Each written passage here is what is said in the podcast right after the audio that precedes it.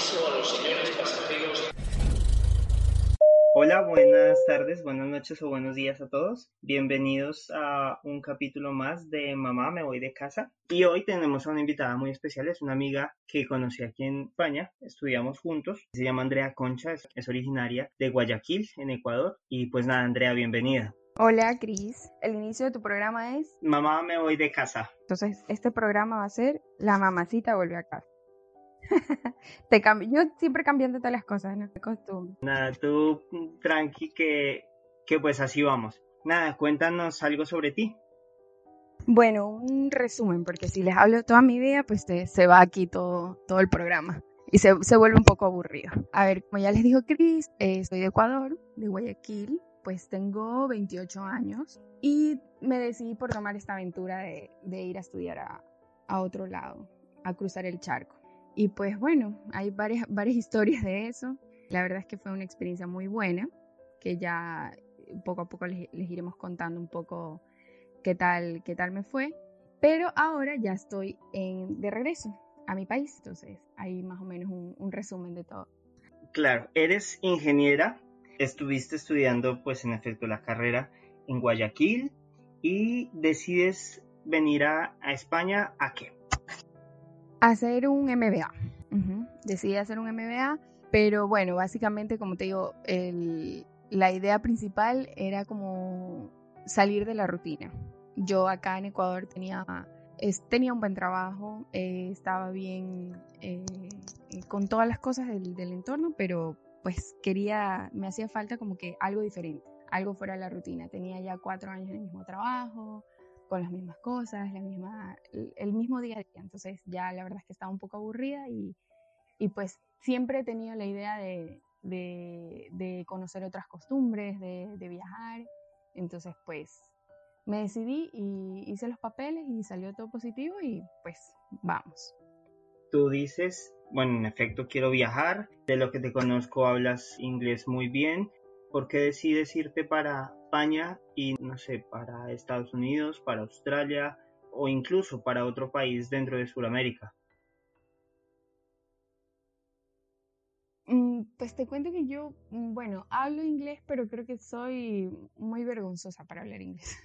Entonces, creo que tengo ese, esa pared ahí que sola me la he creado. Entonces, España, ¿por qué?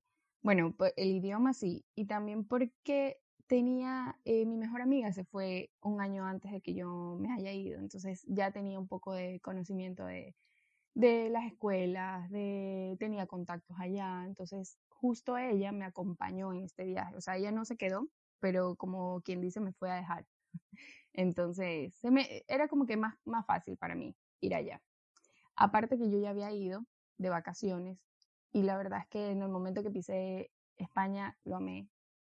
Entonces dije, no, yo tengo que vivir aquí por lo menos para, para ver cómo es la cosa realmente. Entonces, eso me, me gustó mucho y, y quise repetir.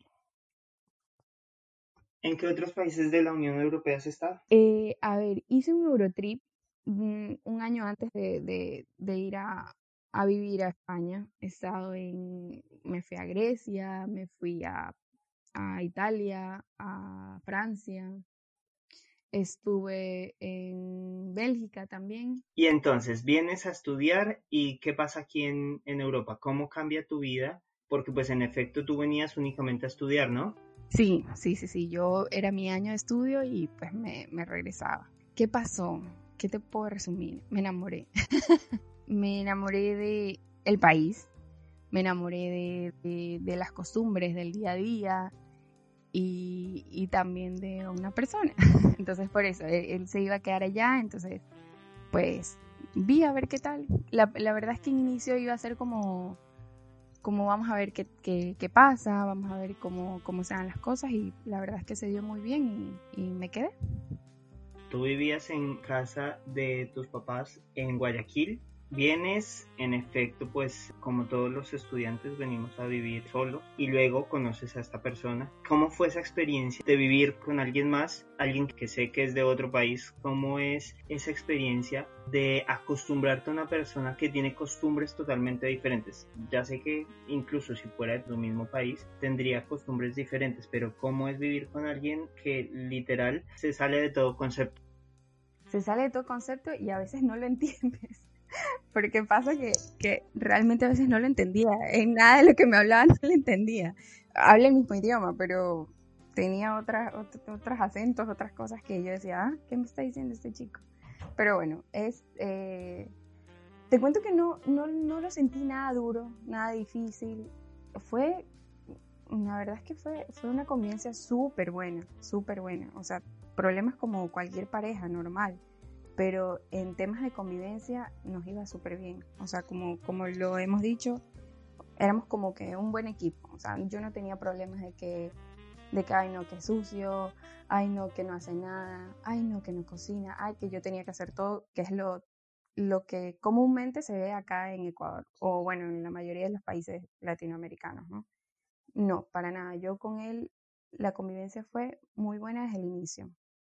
Nos complementamos muy bien, eh, y no, no teníamos problemas por eso. De convivencia no teníamos nada de problemas. ¿Consideras que si se hubieran conocido en Venezuela o en Ecuador hubiera sido diferente la relación? ¿O, o, por, el, o por el hecho de haber estado los dos lejos de, de sus países de origen fue mejor? Lo hemos hablado y creo que sí, la conclusión es que eh, se dio así porque así se tenía que dar. Quizás cada uno en, en, sus países hubiese sido muy diferente, porque cada quien hubiese tenido su círculo de amistades, eh, su, su día a día, o sea, prácticamente aquí fue como que, no sé si decirlo perfecto, sino que fue muy bueno porque los dos nos teníamos el uno al otro, o sea, nos apoyábamos en, en, en cierto punto de la soledad, de extrañar a nuestra familia. Eh, de, que, de recordar muchas cosas que vivíamos cada uno en nuestros países. Entonces, sí habíamos hablado alguna vez y sí dijimos como que mm, quizás cada uno en su país, no sé cómo, nos, no sabemos la verdad cómo nos hubiese ido, pero creemos que de la forma que se dio fue la mejor manera. O sea, la verdad es que no es que te estoy diciendo que tengo la relación más perfecta del mundo, porque eso no, sino que en temas de convivencia hacíamos un buen equipo, la verdad. Lo único que no le gustaba mucho lavar los platos y me tocaba estar de esperancita y lavando platos. En ese camino de vengo a estudiar, porque yo me imagino que tus papás lo ven desde otra perspectiva. Mi niña se va a estudiar y de un momento a otro está con novio y decide quedarse. Hombre, ¿estaban de acuerdo contigo con que te quedaras por un amor que posiblemente era un amor de verano? Te cuento que fue muy difícil. Fue muy difícil eh, eh, prepararme psicológicamente a mí para hablarlo porque, claro, en principio nosotros todos estábamos muy bien, muy felices y todo, pero era solo nosotros dos, o sea, no, no involucrábamos a otras personas, por, al menos porque el hecho de temor a qué me vayan a decir mis papás. Tú sabes que, al menos, bueno, aquí, aquí en, Ecuador es, sales de la casa si estás casada o, o por último si metiste la pata, estás embarazada y te vas o sea, cosas así. Pero no como que, ¿sabes qué? Decidí vivir con mi pareja y voy a vivir con mi pareja y, ya. No, no, no se da mucho, ¿ya? Y tampoco es que no es bien visto, pero les cuesta a los papás y a mis papás les costó muchísimo. O sea, yo creo que cuando les conté, estaba que creo que la presión la tenía, no sé si baja, alta, no sé, pero, pero fue, fue un, un proceso. O sea, al principio fue como que, como que ellos obviamente estaban felices y yo estaba feliz, pero también estaban con mucha incertidumbre de qué, iba a pasar, de que cómo iba a estar yo allá sola, con alguien que no conocen ellos, porque no, no lo conocían. Fue un proceso, como todo. Luego de esto pasa el tiempo, llevan su idilio de amor, porque la, la llevaban muy bien, compran su coche, se van a vivir juntos y hombre, tienen una vida como tú lo dices, una vida de pareja bien, pero ocurre algo y tú decides volver. Sí, mira, te cuento que eh, fue una decisión que, que se dio con un cuaderno. Nosotros creo que todas las, todas las cosas que hemos tenido, porque en, este corto tiempo pues nos hemos mudado, hemos, hemos estado en dos diferentes ciudades, bueno, pueblos, y, y pues todas las decisiones que hemos ido tomando ha sido como que presta el cuaderno, esto sí, esto no, esto sí, esto no. Entonces esta decisión fue así. Fue por, básicamente porque, a ver, siempre tú sientes que te hace falta algo, ¿no? Y en este caso yo sentía que me, que, que sí, que las condiciones son muy buenas allá, que, que la verdad es que vivíamos muy bien, nunca nos hizo falta nada, gracias a Dios. Pero en temas profesionales yo sentía que, o, o no sé, tenía metido en la cabeza que, que por el MBA o por, por, la, por la experiencia que tenía antes, podía conseguir algo más. Y que quizás el, el, el tema del obstáculo de no tener papeles y, y, y, muchas cosas que se iban dando era como que yo tenía en mente de que quizás acá me, me, me podía ir mejor con, con, con estos estudios que había ganado. Y me aferré a eso y pensamos, y, bueno, él también, él quería que yo que yo experimente eh, eso ahí, que yo vea si, si, si había facilidad, que yo no me quede como eh, estancada en, en, un ámbito profesional. Entonces, eh, tomamos la decisión que, que, sea así, de que yo ven, venga para acá, regrese, ver cómo sigan dando las cosas, si mejor estaba acá en Ecuador, él venía, o si mejor estaba él allá, yo regresaba. Entonces, básicamente esa fue la decisión que, que lo hemos hablado ahora y estamos conscientes que no, que quizás no fue la mejor. Eh, los dos estamos súper claros, pero como que dejamos eso ahí, lo dejamos ya en el pasado. O sea, fue la decisión que tomamos juntos y bien o mal, pues vamos a tomar otras decisiones para poder regresar a estar juntos. Quiero hacer una pregunta. ¿Se deciden separar? ¿Qué opinas de amor de lejos, felices los cuatro? ¿O cómo se lleva una relación a distancia? A ver, que, que no la he sentido tan, o sea, no la he sentido mal, te cuento. O sea, eh, te, te soy sincera y sí, hemos tenido mm, dos peleas fuertes, fuertes, que, que, que sí como que nos hicieron tambalear bastante. Pero, pero hay problemas así de que, ay no, de que desconfío de ti o ay no, eso no. O sea, no hemos tenido ese, ese, tipo de problemas. O sea, como que yo siento celos de que Howard esté, no, ni él tampoco. Aparte que se nos ha hecho muy fácil porque estamos en cuarentena y nadie sabe. Entonces creo que, que esa parte como que no, no ha habido tanto. Quizás yo sí he sido muy, muy intensa a la distancia y quizás por eso nos hemos peleado, pero no la, no la hemos sentido tan, o sea, sí, nos extrañamos, estamos a cada rato como que te extraño, extraño esto, pero hemos optado por hacer como, esto es algo muy íntimo, pero bueno, eh, hemos optado como fantasear en, no, no cosas sexuales, a ojo, sino fantasear en, en temas de que, ay, mira, cuando vaya vamos a ir a tal parte o cuando tengamos el piso que vamos a tener en la cocina, tal cosa. O sea, así de, de, fantasear y de, imaginarnos cosas que vamos a tener cuando ya nos, nos reencontremos. Hemos, eh, al menos yo estoy así como que, a ver, en el aeropuerto me voy a poner esta ropa para que me vea que sí, que o sea, así, a imaginarte vainas de que ya te voy a ver y voy a, voy a tener todas estas cosas. Entonces quizás eso, al menos en, o sea, en términos personales, eso como que me ayuda muchísimo a estar como que, a tener como que la ilusión de que pronto va a pasar, de que pronto vamos a estar juntos y, y pues calma un poco el tema de que, de, de, extrañar, de extrañarlo tanto a él y a mis cosas, porque, porque de algo que no hemos hablado es que estaba viviendo sola con mi pareja ya y vengo acá a regresar a casa de mis padres, entonces es como que es heavy, pero bueno. Ahora que tocas el tema y, y, quería hablarlo, es cómo toma tu familia. Ya te fuiste, decides vivir con alguien, te deseamos lo mejor, pero ya eres adulto, ya tomas tus decisiones. Siempre puedes volver a casa, pero ¿cómo es ese tránsito, no? ¿Cómo lo asumiste? Bueno, te cuento que, que sí, o sea, es, es duro, pero antes de tomar la decisión, mi mamá sí fue como que, mi hijita, aquí usted tiene su casa, aquí tiene todo, venga nomás. De hecho, como una de las opciones era que él también venga, entonces era como que aquí pueden empezar, aquí, aquí, este, o sea, aquí tienen techo. E, ella en ningún momento me dijo como que no, ya eres grande, ya viviste sola y pues búscate la vida. No, jamás. De hecho, este, me están apoyando hasta ahora. y, y, agradezco muchísimo por eso, porque, porque bueno, sí es, es difícil. Yo a veces me, me pongo a pensar y me quejo de cosas de que hay, que no estoy en mi propia casa y que tengo que convivir con mi familia, pero bueno, me están, me están ayudando, más que ayudando. Entonces, es duro, pero, pero siempre hay que verle el lado positivo a las cosas. E, ella no, nunca, nunca me iba a decir, mi mamá sí jamás me iba a decir, no, búscate la vida, eso no iba a pasar. Dejando un poco de lado a tu pareja, ¿qué cosas extrañas ahora que estás en Guayaquil de España? Extraño muchísimo eh, poder movilizarme tranquila.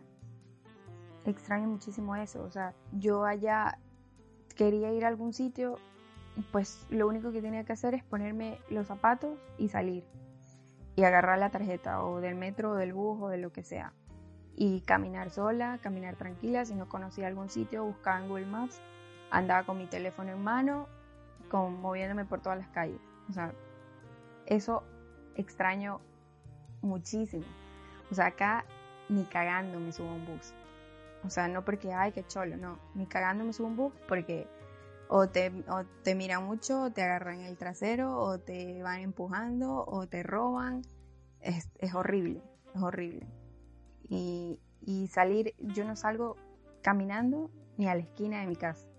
Porque no sé si es porque yo solita me he creado esa burbuja toda mi vida, pero a mí, a mí me da mucho temor acá. Yo no me, no, no me arriesgo. ¿ya? Hay personas que sí, que salen tranquilas con su celular en mano y todo, pero eso es un riesgo para, que yo no, no corro. Entonces acá, ¿qué hacía los, eh, de hecho los primeros meses? Porque ya ahorita no salgo, pues no. Eh, era como que, ah, sí, taxi a tal lado, o que alguien me venga a ver, o que alguien me venga a dejar. Entonces no te sientes total, no sientes total libertad de, de tú hacer las cosas sola, como lo hacía allá. Allá me movía sola, tranquila. O sea, eh, eso extraño. Eso, eso es lo primordial. Eso y el jamón. ¿Es Guayaquil una ciudad insegura? ¿O por el contrario, como decimos nosotros, es que no hay que dar papaya? Eh, bueno, las dos cosas. Si, si tú, es, inseguro, porque si tú sabes que no, que, que vas con el teléfono en, en, mano, ya sabes que te van a robar. Es, es, es así. Claro, no hay que dar papaya, pero sigue siendo inseguro. Ahora no se ha escuchado nada, o sea, te digo, ahora no se escucha nada porque, claro, estamos en, en cuarentena todos y, y, no se escuchan muchas cosas, pero cuando yo vivía acá antes era a diario. Robo al talado, que a ni sé quién la violaron, que a ni sé quién. Entonces, sí, es, es, es muy inseguro. Cuando yo estuve en Ecuador por primera vez, estuve haciendo un voluntariado en la selva amazónica en Colombia y decidí pasar a Ecuador, es que me pareció uno de los mejores países que yo he conocido. Solo conocí de ciudades grandes Quito y Aguas Verdes, cerca de la frontera, y por lo menos Quito eh, me pareció súper seguro y comparado con, con Bogotá, el tema del tránsito era mucho más organizado. Obviamente que si das papaya y vas mostrando tu cámara, tu celular y todo, tanto tú, ¿no? Pero me pareció un país muy bonito y quería preguntarte desde tu perspectiva, ¿qué es lo mejor y lo peor de tu país? Bueno, sí. Eh, pues si te pones, si pones a verte, Ecuador, tenemos costa, sierra, Amazonía y, y, Galápagos, que es la insular. O sea, tenemos diversidad, pero a mí, O sea, tienes la parte de la costa, todas las playas lindas y hermosas, porque la verdad es que sí hay playas muy bonitas. Eh, tienes la parte de la sierra, que cascadas, montañas, los volcanes y la Amazonía, que es, yo he ido, y la verdad, bueno, he ido a una sola parte y la verdad es que lo amé, es demasiado lindo y hay muchos lugares más lindos. Y Galápagos, pues que es otra cosa, es otro nivel. Entonces, es un, es un buen lugar para turistear, es muy bueno. O sea, pero no es tanto como que vengo a Ecuador y voy a Quito o vengo a Ecuador y voy a Guayaquil. No, es, es ir a otras, a otras ciudades que te pueden dar muchísimo, muchísimo turismo. O sea, muchísimas cosas que no ves en otras partes eh, y, pues sí, eso quizás no nos falta mostrar bastante afuera, pero es un, es un país muy completo, muy bonito. Y pues lo que no me gusta es la inseguridad que ya te había comentado. Bueno, para terminar quiero preguntarte, ¿vuelves a Madrid entonces? Sí, sí, definitivamente sí. En teoría los planes era para ahora en mayo. ¿Qué le dirías a la gente que toma una decisión y se arrepiente de esa decisión? Bueno, primero que, que si ya que si ya la cagaste, ya mirar para atrás ya no.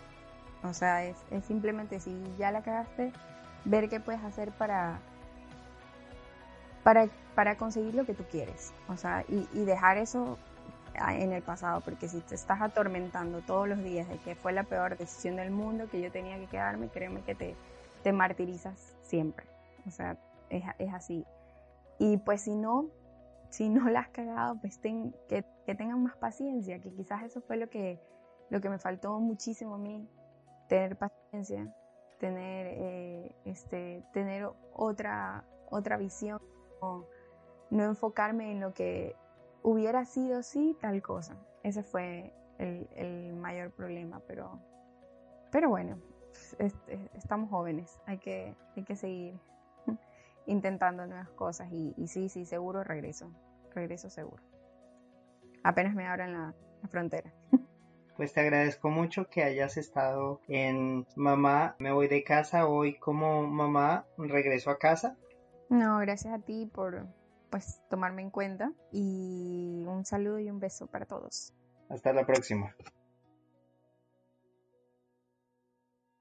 Si quieres seguir en contacto conmigo y aprender más sobre viajes e inmigración, no dudes en seguirme en redes sociales como arroba la mochila de Gio. Me encantaría que contemos tu historia. Hasta el próximo episodio.